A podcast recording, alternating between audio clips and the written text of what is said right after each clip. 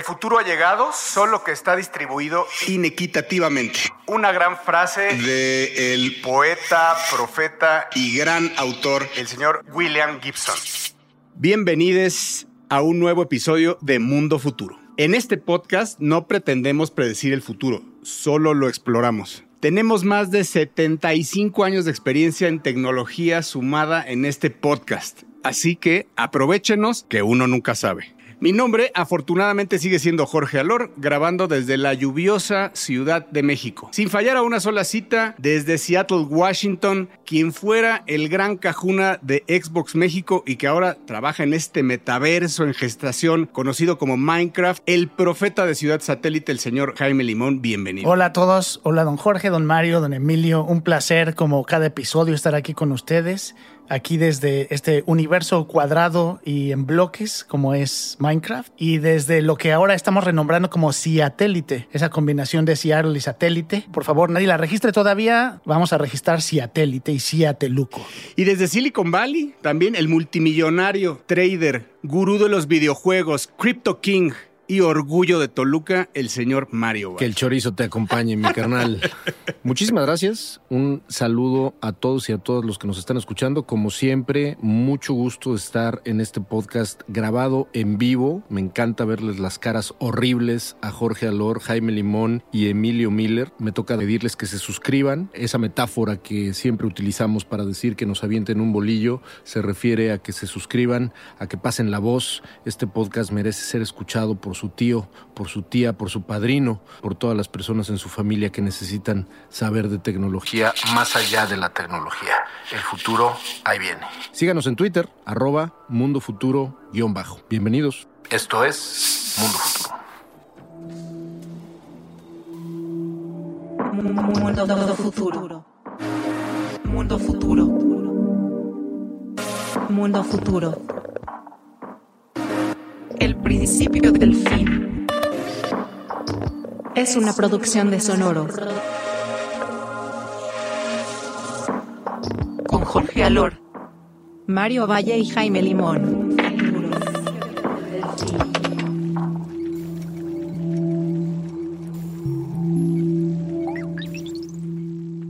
Bueno, y vamos a arrancar este episodio con un tema del cual platicamos bastante, que es la realidad virtual, pero esta ocasión vamos a hablar de una manera muy diferente. Generalmente uno piensa en realidad virtual y piensa en el futuro, y hoy queremos pensar en realidad virtual y el pasado, las memorias.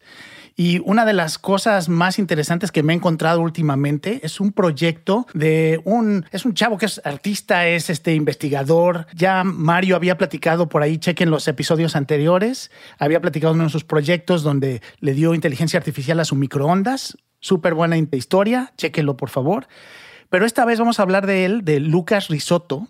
Y Lucas Risotto lo que decidió hacer en 2019 fue darse la vuelta, conocer el mundo, viajar por 20 países. Y todo esto lo hizo utilizando todo el tiempo, inclusive hasta cuando iba al baño, unos lentes spectacles que capturan todo lo que pasa alrededor de, o pasaba alrededor de él en 3D. Me gustaría aclarar nada más para los que no conocen que los spectacles son los lentes de Snapchat que tiene la particularidad de tener una microcámara en donde tú puedes estar grabando todo el tiempo y puedes estar, bueno, en este caso subiendo historias a, Snapchat, ¿no? Pero él, lo, lo, usó para, para estar documentando más bien lo que estaba sucediendo. Exacto. Y la idea de esto era que no estaba documentando momentos especiales, sino que documentó todo lo que podía, su día entero, su día completo. ¿El sexo? Dijo que solo sexo fue la única parte que no y por pensar en las otras personas, ni siquiera por él mismo. O porque en realidad no tuvo ningún tipo de experiencia en ese, en ese viaje en realidad. Ese tamaño de nerd nadie lo pela.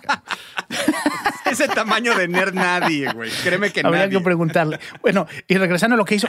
Y entonces regresa después de todo su viaje, toma eh, todo ese video 3D que estuvo grabando, crea una interfase en 3D también, en VR, muy similar a, si recuerdan y ustedes vieron eh, Back to the Future, esa máquina que tiene el Dr. Brown, donde pones qué momento de la historia quieres visitar y vas. Eso es lo que hizo y entonces lo programó para que le permitiera a través de esa interfase visitar y de alguna manera revivir, enviar cualquier día de todos esos días que grabó durante un año. Y lo que cuenta es que es, un, es una experiencia impresionante que jamás se imaginó. Porque, de nuevo, no son esos momentos importantes de la vida, sino el día a día, el haber platicado con una persona y haber tenido una conversación súper casual que después nunca olvidó. Porque no te podríamos decir de manera exacta, pero te podría decir que un 70% de lo, de lo que vives se te borra, ¿no? O sea, o yo creo que lo tienes en estado latente y necesitan recordar, oye, ¿te acuerdas de esa conversación que tuvimos en este Starbucks de, ah, sí, como que me acuerdo, pero si no, está en un latente y, y, se te va, ¿no? Pero eso está impresionante que entres a esa conversación que tuviste en ese Starbucks de Acapulco, ¿verdad? En donde hablaste de esto y del otro y las caras que hizo y eso lo tienes totalmente perdido. Exacto. ¿Te acuerdas de los highlights? Pues imagínense aquí el poder estar grabando todo esto, el poder revisitar tu historia.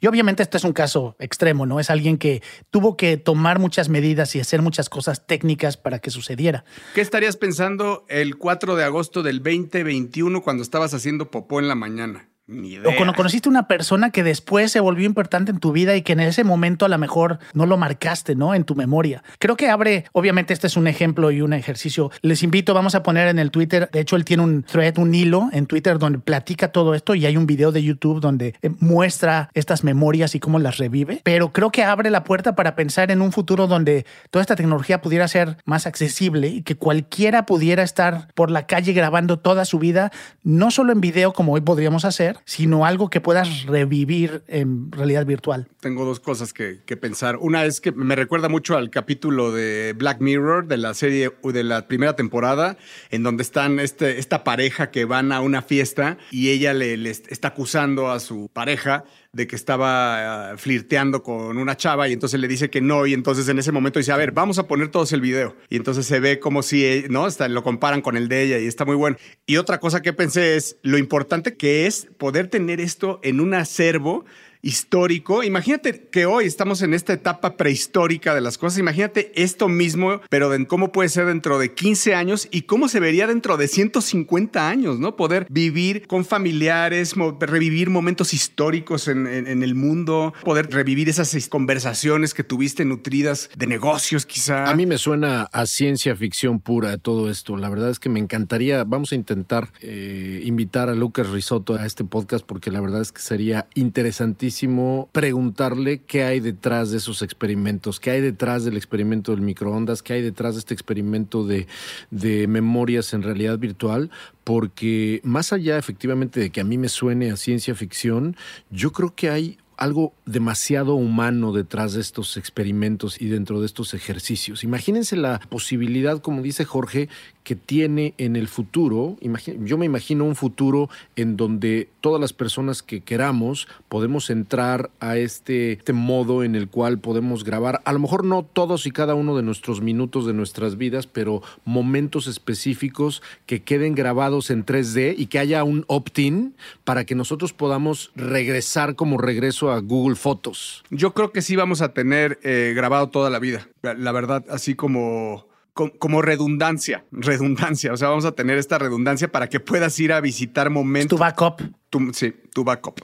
Yo sí creo que por ahí. Ahorita nos estamos imaginando unos lentes como los de Snapchat, pero la verdad es que no van a ser así. No, al rato es gracias a Neurolink y una conexión vía satélite, ¿no? Sí, y al final creo que lo que es muy diferente que, que hoy vivimos es, hoy muchas de estas cosas puedes hacer con video, pero como nosotros sabemos, como ahora que hemos estado entrando a, a utilizar realidad virtual y para quien ha utilizado realidad virtual, el poder entrar a la memoria es bien diferente, ¿no? Lo experimentas de otra manera. Hay una empresa que se llama Vivid, que tiene una página web donde quieren ofrecer un software donde también tú puedes capturar video en 3D de manera sencilla con tu celular y lo que te permite entonces es poder regresar a lugares en donde estuviste y revivir esas, esas memorias en 3D. Entonces no estamos tan lejos, todo esto suena como si ciencia ficción o son, como dijo Jorge, es la prehistoria, pero esto seguramente va a avanzar y va a dar para mucho más y probablemente cambie la manera en que ponemos o no ponemos atención a nuestra vida diaria. Y no solo eso, sino que va a desencantar de muchas formas, porque al final, como lo decía Jorge, uno recuerda su vida y se la narra a sí mismo o a sí misma desde una perspectiva mucho más dramática, mucho más protagonista, mucho más como importante. Y en realidad, si tú me preguntas qué recuerdo tengo que no puedo yo acceder a él, pero qué recuerdo tengo a lo mejor del nacimiento de una de mis hijas o qué recuerdo tengo de mi graduación o etcétera, y yo soy capaz de regresar vívidamente en un ambiente tercera dimensión de realidad virtual a eso, a lo mejor se me desencanta un poco porque voy a ver que a lo mejor lo recordaba mucho mejor de lo que en realidad sucedió, ¿no? Hay una película que casi les apuesto que no han visto, yo no la había visto, pero la vi a partir de esto, de Robin Williams del 2004, que se llama Final Cut. Y la idea de la, idea de la película es que es como una empresa, un servicio, donde se dedican a todo este memorias y video que se graba la gente, obviamente en un futuro. Él hace como la edición para cuando te mueres, la edición que la familia se queda como el recuerdo de mi abuelito. Bueno, él edita todas estas memorias, no os voy a decir más porque son spoilers, pero él edita todas estas memorias como y se convierte eso como en el recuerdo familiar. Y obviamente tiene muchos cambios, pero interesante, si nunca han visto a Robin Williams en esa película, no es maravillosa, pero es una trama interesante. Y yo te diría, James, que no hay que dejar a un lado la tecnología del LiDAR, ¿eh? porque o sea, LiDAR, para los que no sepan qué es, pues es esta función que tiene como de sonar. Lo tienen los iPhones de última generación, sobre todo. Es como una especie de sonar que, que puedes recrear un cuarto, por ejemplo, un lugar, como si fuera una maqueta. Es más allá de VR, porque VR sigue siendo como una foto 360 inmersiva, sí, pero este es como si caminaras dentro de la maqueta. Es una sensación muy, muy diferente. Yo he tenido oportunidad de tomar fotos familiares con LiDAR y es totalmente otro feeling. ¿eh? La verdad es que yo era un Android boy y cuando supe que venía la tecnología de LiDAR a los iPhones me cambié. Pensé que iba a ser una explosión de aplicaciones y hasta ahora no he visto nada. Es un pequeño lentecito que se ve atrás de los, de los lentes. Vean ustedes si su, su modelo es de los iPhones recientes, por lo menos las últimas tres generaciones tienen LiDAR, y bajen una app que se llama 3D Scanner App e intenten, empiecen a hacer sus pininos en LiDAR. De verdad, el resultado es impresionante. Podría ir por ahí. LiDAR es el acrónimo de Light Detection and ranging, que es justamente la detección, el uso, más que sonar, es como una especie de radar que utiliza la luz para poder profundizar de una manera mucho más exacta, como está diciendo Jorge, que el VR, porque el VR muchas veces depende de algo que está eh, construido artificialmente. O sea, es como el sonar de sonido, pero de luz. Exactamente, esto es luz, ¿no? Y esa luz lo que hace es interpretar los objetos que existen y reconstruirlos en tercera dimensión. Es impresionante porque además es impresionante. cada uno de nuestros bolsillos, los que tienen iPhone o los que tienen Android de última generación, estamos hablando de que un teléfono de más o menos mediana generación ya es capaz de generar este tipo de tecnología. Oye, Mario, había una. Me acuerdo de haber platicado alguna vez con, con Akirita, en paz descanse, que la idea era hacer como este open source de LiDAR para recrear todo el mundo en LiDAR. O sea, imagínense un Google Maps, pero hecho en LiDAR que lo hace todos los usuarios. Y entonces tú ibas haciendo, imagínense que, no sé, ibas al campo Marte, por ejemplo. Podías colaborar. Co- Exactamente, era colaborativo para levantar todo el mundo en LiDAR. Qué impresión. Ese sí sería un metaverso real. Y ahora imagínate justamente poder navegar, entre comillas, en VR gracias a ese levantamiento en el planeta Tierra, pero virtual. Si se quieren dar ahorita una probadita y tienen un teléfono como el que mencionaba Jorge en iOS, hay una aplicación que se llama Scaniverse, así como escanear y universo, Scaniverse, que está disponible. Y como dicen ustedes, el hecho de que ya tengamos tecnología hoy en nuestras manos que permite empezar a explorar esto, bueno, nos da una pequeña idea. Y para cerrar ya este tema, porque creo que dará para otras conversaciones, porque seguro esta tecnología va a seguir avanzando y habrá más opciones. Los invito también a que busquen por ahí.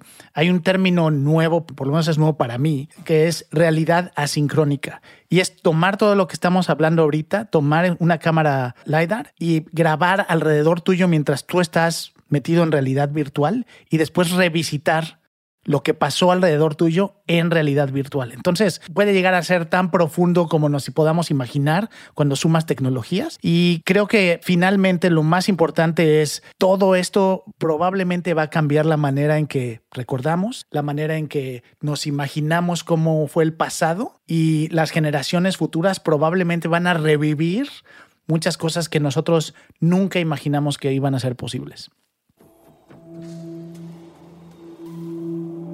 Mundo futuro. Bueno, quiero que sepan que este podcast no fue grabado linealmente como siempre es sino que nos quedamos como 15 minutos clavados en el tema del LiDAR. Yo escaneé por medio del LiDAR el lugar donde estoy grabando y nos metimos todos y de verdad que nos quedamos todos eh, sorprendidos por la capacidad que tiene esta tecnología y de verdad que lo traemos todo mundo en la, en la, palma de nuestras manos. Pero cambiando radicalmente del tema, yo lo que les quiero hablar es un poquito de las DAO, de las DAO y hasta dónde pueden llegar. Quiero recordarle a la gente que nos está escuchando por primera vez eh, o que no sabe que es una DAO. Para hablar de DAOs tendríamos que empezar por hablar de blockchain.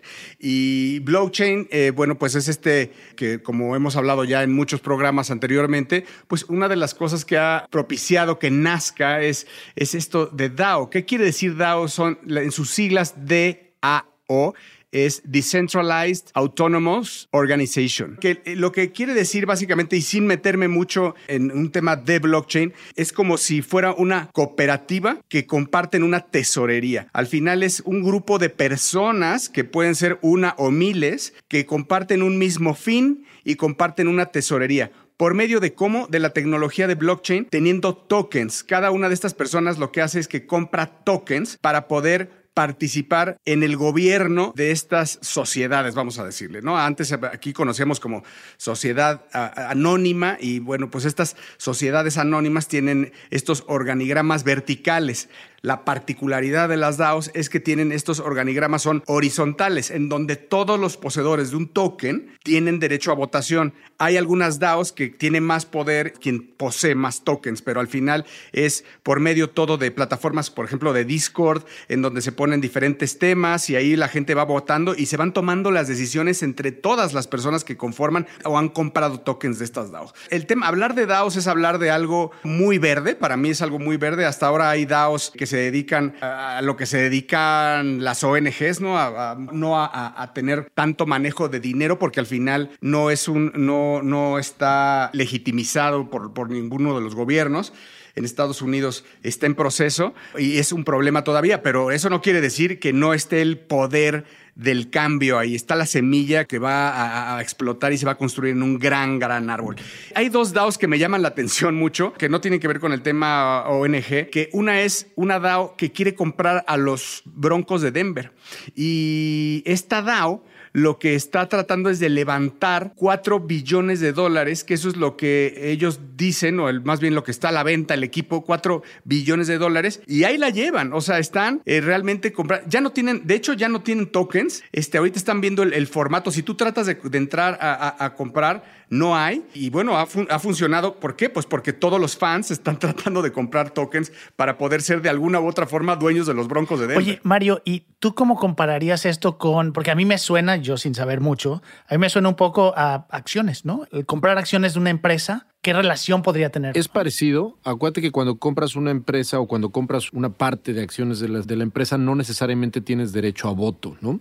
Tienes una participación primordialmente financiera que te permite intercambiar ese pedacito de la compañía por dinero o esperar a que crezca de valor, etcétera, pero no necesariamente te da derecho a voto.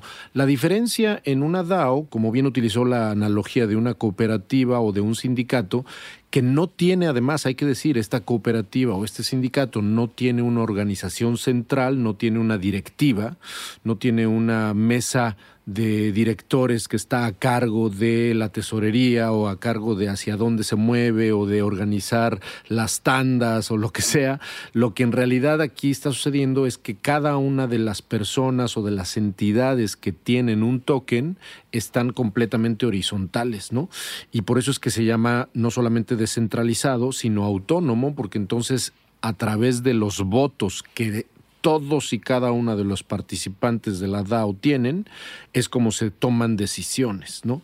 Entonces, es válida la analogía, es parecido, nada más que uno es primordialmente un instrumento financiero y este es un instrumento de gobernanza. El DAO, las DAO son instrumentos de gobernanza. Y la transparencia, Mario, ¿no? La transparencia que te lleva al blockchain. Exactamente. Gracias a blockchain que te da esta tip, es no solamente la descentralización, sino aquí no hay nadie dijo, no hay una directiva ahí medio corrupta que está moviendo, no hay un no hay un Fidel Velázquez que para todos nuestros amigos boomers mexicanos sabrán quién es Fidel Velázquez, Fidel, Fidel Velázquez, Velázquez, de la. CTM. Te juro que no hay uno que se acuerde del Fidel Velázquez que se quedaba dormido en las conferencias de prensa. Exactamente, el viejito, el viejito priista que se quedaba dormido. Eh, chiste muy local político mexicano, pero bueno, el punto es, aquí no hay sindicatos oscuros, hay esa transparencia a la cual se, está refiriendo Jorge, ¿no? Así es, si a ustedes están interesados en pertenecer a esta DAO, pueden verlo en Google y se llama Buy the Broncos. Compra los broncos.com, ahí está. O también pueden seguir la- su cuenta en Twitter que es eh, arroba Buy the Broncos. Son los primeros, los primeros visos, los primeros chispazos de las cosas que se están haciendo con DAO. Falta muchísimo por legislar, falta muchísimo por regular, eh, falta muchísimo que, que, que se, cómo puede ser el tema de impuestos del cripto, eh, porque todo esto, claro que funciona bajo, bajo cripto, pero creo que está interesante. Y algo que les quería proponer, queridos amigos, hermanos, era, y lo digo en serio, eh, se va a sonar a chiste, pero lo digo en serio, ¿por qué no a los que nos están escuchando, hacemos nosotros una DAO?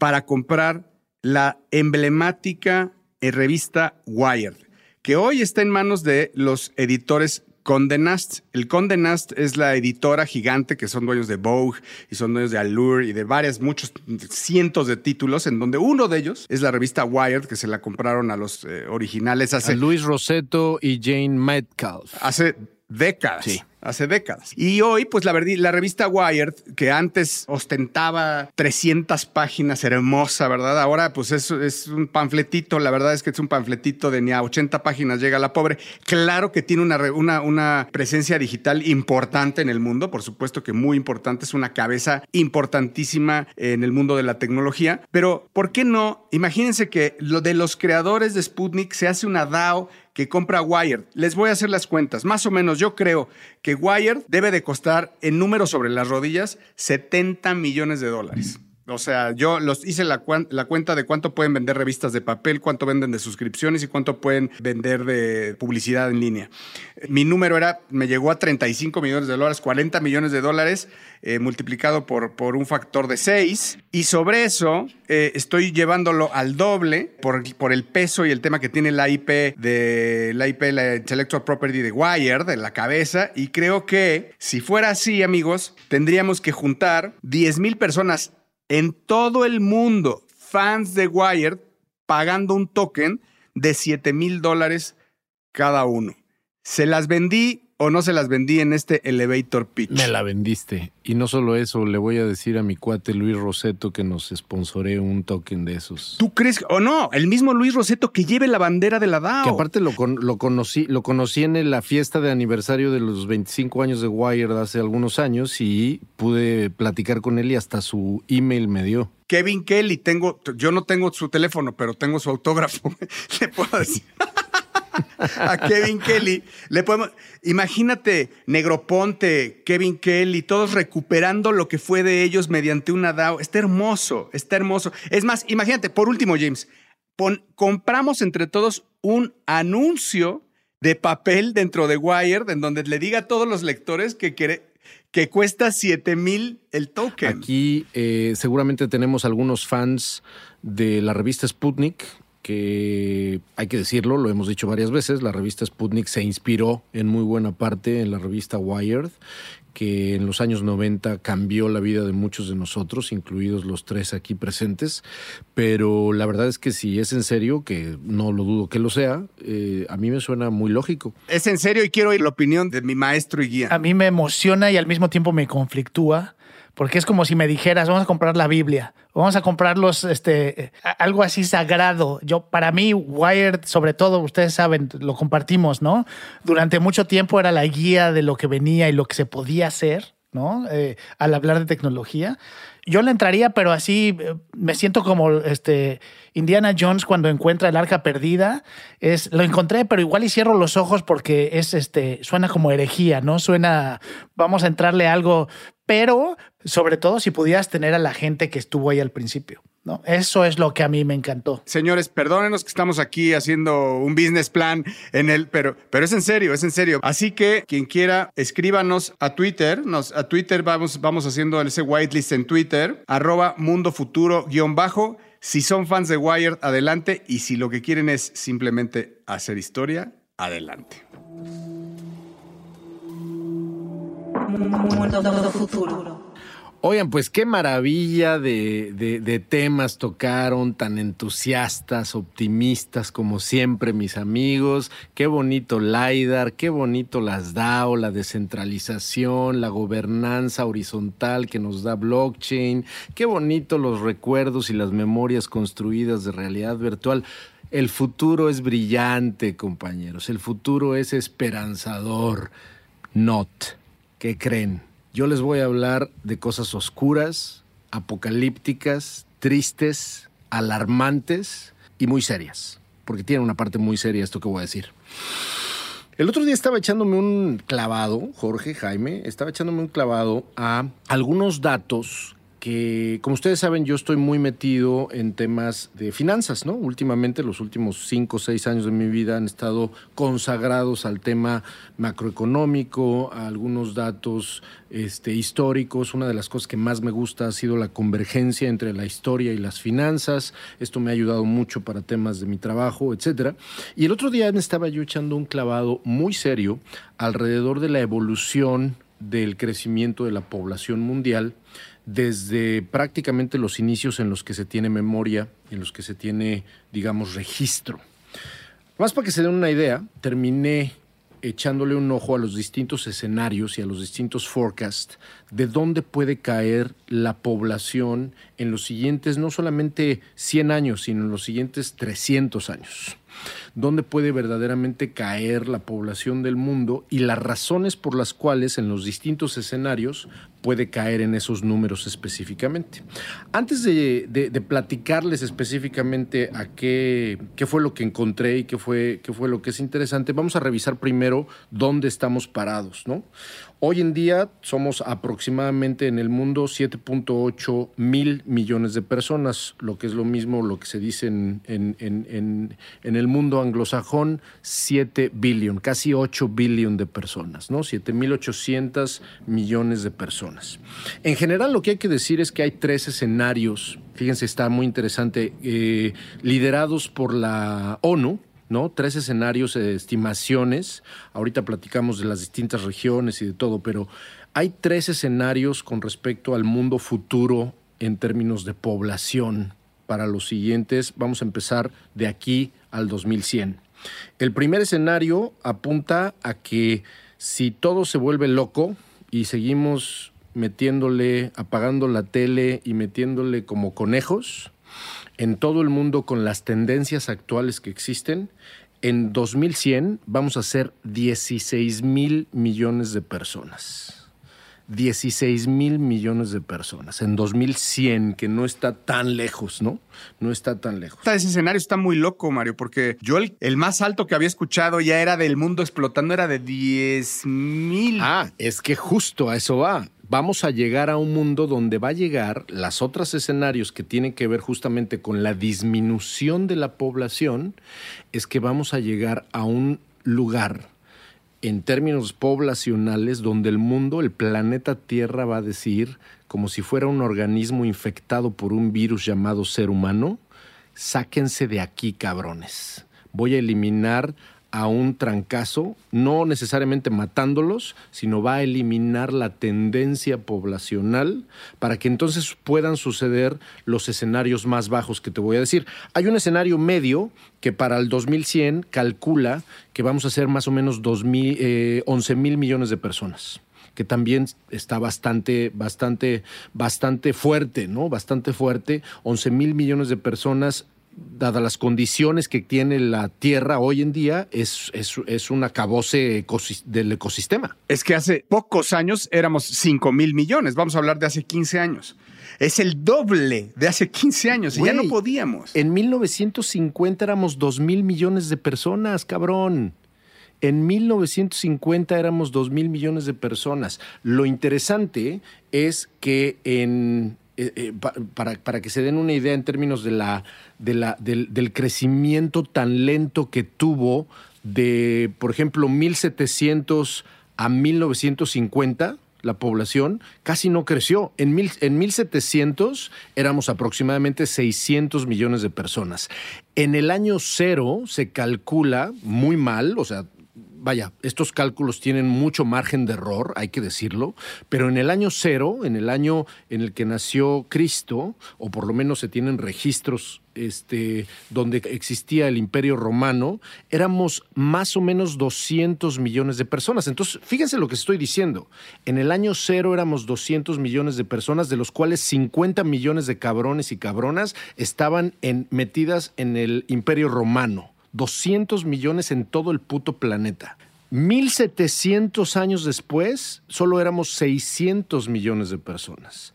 Gracias a muchísimas disrupciones que hubo, por ejemplo, la peste bubónica y todas las enfermedades, que la tasa de mortalidad era altísima, ¿no? Y, y la edad a la cual puedes llegar a vivir, ¿no? Claro, eran 35 Ya años. eras viejo. Entonces, ese crecimiento, si en el año cero éramos 200 millones de pelados y en 1700 éramos 600, ahora imagínate el crecimiento que después de la revolución industrial, después de la segunda mitad de los años 1800, empezamos a vivir y a vivir y a vivir. Los últimos 100 años han sido una puta locura. En 1950 éramos 2 mil millones de personas, hoy somos 8 mil millones de personas. Te tengo el dato. En 1990 éramos 5 mil millones. Estás hablando que duplicaríamos el número de habitantes de 1990 cuando ya estábamos a igual que ahorita. Mario, mencionaste datos regionales, que creo que eso también lo hace súper interesante, ¿no? Muy interesante, muy interesante, porque entonces podemos empezar a ver, por ejemplo, la tasa de crecimiento que ha tenido en los últimos años el continente africano. Nada más chequen este número, cabrón. Es verdaderamente de dar miedo. África, específicamente vamos a hablar de algunos países. En 2020, en Nigeria son más o menos 206 millones de personas. Se calcula que para el 2100 van a ser 733 millones de personas, no más en Nigeria, cabrón. No. En Tanzania, hoy son sesenta y tantos millones de personas en Tanzania. En 2100 van a ser 290 millones de personas. Entonces, ¿el crecimiento se está viendo más en África en base a esos datos? Estoy yéndome al extremo porque el crecimiento en realidad está asociado a países pobres. La razón por la cual estaba yo echándole un clava- echándome un clavado a esto es que la desigualdad y la relación de la desigualdad y el futuro de la desigualdad tiene mucho que ver con el crecimiento demográfico Que no llega a todos equitativamente. que no llega a todos equitativamente, como lo dijo la frase del el gran William Gibson al principio de este programa, en voz de mi sensei Jorge Alor, eh, en realidad este desequilibrio económico futuro va a estar justamente muy altamente relacionado a que no importa cuál sea el escenario alto, medio o bajo del crecimiento poblacional, el nivel de estrés económico, global, demográfico, poblacional que se nos viene en los siguientes 50, 100 años es y no ha sido conocido jamás lo que se nos avecina, cabrón. Nada más para seguir, Angola, eh, 33 millones, en 2100, 190 millones. México, 129 millones de personas aproximadamente en 2020. Ahí va una cosa interesante. En 2100, 140 millones de personas. Yo creo que el número que más me, impactó fue el de la República Democrática de Congo, donde hoy en día son 90 millones de personas, en 2020, 2021 son 90 y tantos millones de personas, y se calcula que para el 2100 podrían llegar a los 360 millones de personas. No, no, no, no da, no da. ¿Con qué, con qué energía? Con qué comida, con cómo vamos a alimentar, dónde, con qué tierras vas a, en qué tierras vas a sembrar eso. ¿no? O sea, vaya, ni, a- ni aunque digamos que hay comida eh, lab growth, el, eh, cultivada en laboratorios, de todas formas no da. O sea, no te dan las cuentas con esa cantidad de personas. No puede ser. Y algo que no sé si se toma en cuenta ahí es el- la migración, porque hoy lo que vivimos es que mucha gente en países pobres pues tiene que escapar y buscar opciones en países donde hay más trabajo, donde a lo mejor hay más industria. Entonces, imagínate este volumen de migración de África, por ejemplo, a Europa. Va a ser una locura. Por eso ves a mucha gente empujando a, invertir en África para poder controlar un poco, ¿no? Y algo que no tomas en cuenta, James, y que le suma a tu, a tu tragedia de la migración es, es la longevidad. Porque entonces no nos enfermamos y entonces no hay, tampoco hay plazas de trabajo, ¿no? Tampoco, porque están agarradas de la gente que ya ahora va a vivir, para, para ese momento que dice Mario, la gente que con recursos vivirá 120 años. Imagínate en un mundo donde todos somos inmortales, cabrón, ¿no? Imagínate de un mundo donde no nos enfermamos ya. Lo que es más impresionante y shock de todo es que en los tres escenarios de la ONU, de aquí, ahora ya hablemos del mundo futuro, pero futuro en serio, hablemos del 2300, del 2200, cuáles son las perspectivas, si es que no nos cae el puto asteroide o si no nos acaba una pandemia, en realidad, James, en realidad está súper interesante. El escenario alto de la ONU para el 2300 son 36 mil millones de personas. ¿Cómo nos vamos a acomodar? ¿Quién sabe? Pero hay un escenario bajo que desde el 2050 hasta el 2300 lo único que hace la población de la Tierra es disminuir y disminuir no poco, ¿eh? Más o menos para que se den una idea, el escenario bajo de la ONU apunta que en el 2050 de 7.8 mil millones de personas que somos ahora, en 25 años podríamos llegar a ser solamente 7.400 millones de personas. ¿Qué asume ese número? Asume que la población, por un lado, el índice de fertilidad, como en Europa y en el resto del mundo, se estabiliza. La gente no quiere tener hijos, las decisiones alrededor de tener hijos disminuyen, el modo de vida en los países desarrollados, como lo hemos visto en muchas películas de ciencia ficción, se convierte en un modo de vida completamente individualista, donde nadie está interesado en tener hijos, por ejemplo, pero también influido por temas como enfermedades y como todo eso. El punto es que para el 2200 este escenario toma en cuenta una posibilidad, porque hay que decir que todos los, todos los documentos, todos los, todas las investigaciones alrededor de, las, de la creación de forecast de población es uno de los ejercicios más especulativos. Nadie sabe, nadie, nadie sabe hacia dónde vamos, pero todos y cada uno de los escenarios tienen su concisa y muy bien fundamentada razón de ser. Para el 2200 hay un forecast que apunta que seríamos 3.200 millones de personas. O sea, de alguna manera vamos a valer madre más de la mitad de los que ahora estamos. Va a dejar de nacer la gente, va a morirse un chingo de gente por las razones que quieras y para el 2300 va a haber solamente 2.300 millones de personas en el mundo. El número ideal de habitantes en el mundo dice que son mil millones. Mil millones. Así que. Mil millones de personas. Para eso nos da la Tierra. Así que andamos excedidos. Entonces, este tipo de declive en el crecimiento anual de, tanto por índices de fertilidad, por el crecimiento, por la razón que sea de la población, está mucho más del lado que podría alcanzar un pico en 2100, la cantidad de estrés, más o menos en 9.5 billones de personas, 9.500 millones de personas, el mundo llega a un límite en el cual empieza a agarrar un plató, una horizontalidad en la tendencia, y de ahí empieza a bajar y a bajar y a bajar y a bajar y a bajar, hasta que más o menos en 2100 alcanzamos de nuevo un número a entre 6.500 y 7.000 millones de personas, es decir, mil millones de personas menos de las que somos ahora. Pero sigan comprando Sigan. NFTs. Sigan grabando el live. Por lo tanto, yo estoy convencido, y es mi lado optimista después de dar toda esta nota negativa, estoy absolutamente convencido que tenemos todavía tiempo para corregir el rumbo y que eso no quiere decir que dejemos de tener hijos todos y que ya nadie nazca nunca más. Lo que en realidad tiene, tiene que ver es con esta conciencia que a veces nos falta desde lo pequeño, desde lo diminuto, desde lo regional, cuando se trata, ya no digas de tener o no tener hijos, sino de verdaderamente educar a los que, que tienes, ¿no? Así es, es, es enfrentar el problema con una estrategia detrás y educación, como se enfrentó el cambio climático y con ese gran, gran, gran challenge que tenemos en- enfrente con esto al 2030, ¿verdad? Donde toda la humanidad se juntó para enfrentarlo y hay acciones muy concretas, ¿no? Y políticas concretas, educativas. Desde el punto de vista político y privado y de educación, está en la agenda. El tema ambiental no ha estado en la agenda mundial el crecimiento desmedido de, demográfico, ¿no? Nos estamos confiando. Señores, pues arriba corazones, arriba corazones, no se nos achicopale. Mientras nosotros les vivamos nada les va a faltar. Pues por lo menos otros cuatro años aquí estaremos con ustedes.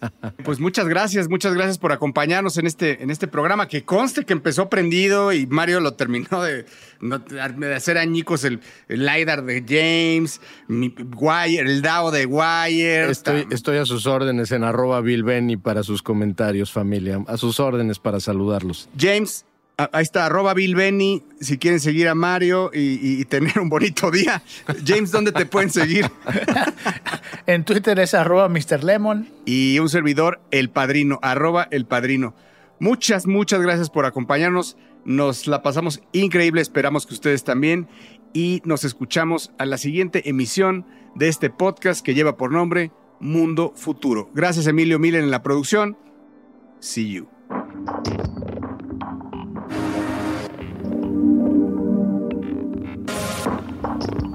Mundo Futuro. Mundo Futuro es una producción de Sonoro. Suscríbete a Mundo Futuro en Spotify, Apple Podcasts o en tu plataforma predilecta de streaming.